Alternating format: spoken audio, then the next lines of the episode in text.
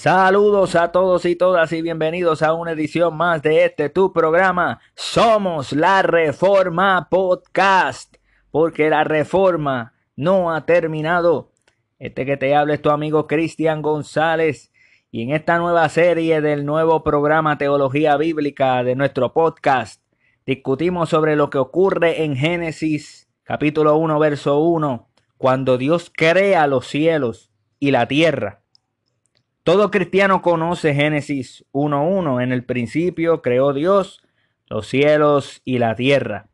Sin embargo, ese es un versículo controvertido, particularmente controvertido, es controversial en la forma de entender la palabra cielo en ese versículo. Es un versículo controversial porque no está del todo claro exactamente cómo encaja con el resto del capítulo y con el resto del libro. Algunos lo ven como un título que anuncia el contenido de lo que sigue en Génesis 1 hasta Génesis 3. Y así Génesis 1.1 resume todo lo que va a ocurrir en los siete días que van a comenzar. Esto es, que Dios en el principio en siete días creó los cielos y la tierra. Pero creo más bien que se trata del primer acto de la creación. La gramática apoya eso y dice que Dios inicialmente crea dos zonas, dos dimensiones, dos lugares, dos modos de existencia.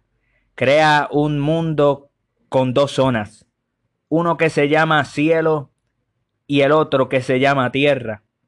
Y luego, después de Génesis 1.1, el enfoque se vuelve a la tierra cuando comienzas Génesis 1.1.2, la tierra está desordenada y vacía y las tinieblas están sobre la faz del abismo.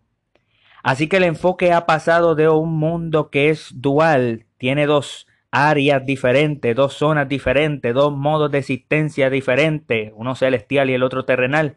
El enfoque va del cielo a lo que Dios hace en y sobre la tierra. Pero es importante ver cómo funciona el cielo y qué significa el cielo en Génesis 1.1. Será sobre, eh, son los cielos, el, cielo son los cielos que vemos con nubes. Es el espacio exterior el que está oscuro. Eh, eh, es eso, es el cielo que vemos o el espacio exterior que está oscuro. O es la morada de Dios, es decir, el tercer cielo. Creo que cielo en Génesis 1.1 se refiere a los cielos más altos, la morada, la morada de Dios, el tercer cielo. Después de Génesis 1.2, Dios se enfoca en la tierra y lo que está haciendo en la tierra. Pero, pero dentro de la tierra, Dios crea un segundo cielo, podría decirse. Un segundo cielo que no es el primero en Génesis 1.1. Este es un cielo visible para nosotros.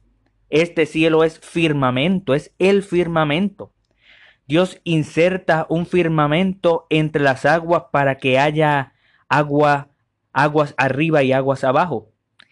Y llama a ese firmamento cielo.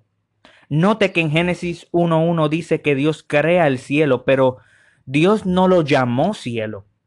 Es más tarde, en la creación del segundo cielo, nuestro cielo, nuestro firmamento, eh, que él le llamó explícitamente cielo.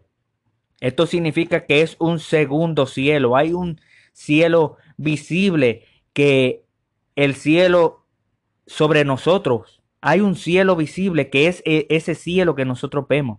La cúpula del cielo que tiene el sol durante el día y la luna y la estrella durante la noche. Y luego existe el cielo este, eh, más alto, el cielo de Dios. Noten cómo dice Génesis 1, verso 8, y llamó Dios a la expansión cielos, y fue la tarde y la mañana el día segundo. Permítanme leerles desde el verso 3 en adelante. Dice, y dijo Dios sea la luz, y fue la luz. Y vio Dios que la luz era buena y separó Dios la luz de las tinieblas. Y llamó Dios a la luz día y a las tinieblas llamó noche. Y fue la tarde y la mañana un día. Luego dijo Dios, haya expansión en medio de las aguas y separe las aguas de las aguas.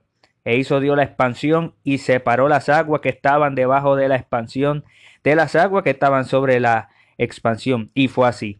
Y llamó Dios, ese es el verso 8, y llamó Dios a la expansión cielos.